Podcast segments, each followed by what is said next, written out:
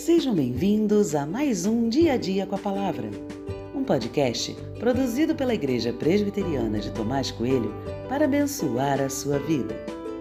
O título de hoje é Intenções e Interpretações e tem por base o texto de 1 Crônicas 19, 3, que diz: Mas os príncipes dos filhos de Amon disseram a Hanum: o Senhor pensa que foi para honrar o seu pai que Davi mandou esses consoladores? Não teria sido mais para que esses servos enviados por ele conheçam, destruam e espionem a terra?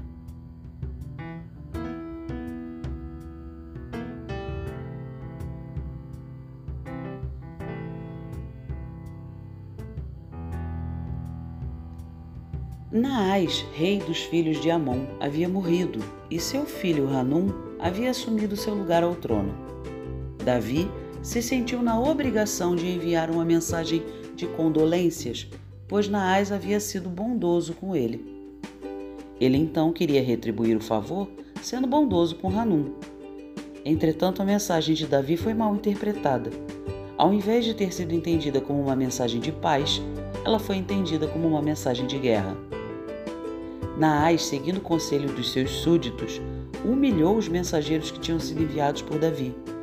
Primeiro lhes raspou a barba, depois cortou a roupa deles até a altura das nádegas.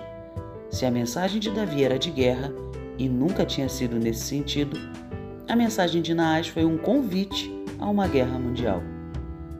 Sem dúvidas, a mensagem de Davi foi mal interpretada. Fica claro no texto que nada disso era verdade.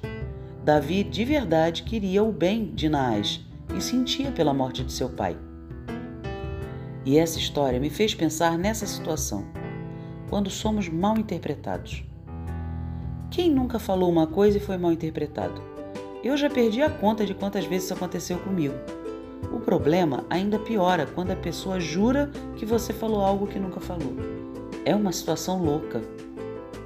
Nem sempre é fácil ou possível provar a intenção do nosso coração.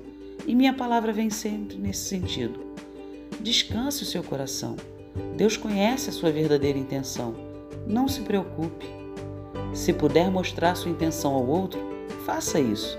Mas se não conseguir, descanse o coração. Nem sempre seremos interpretados corretamente.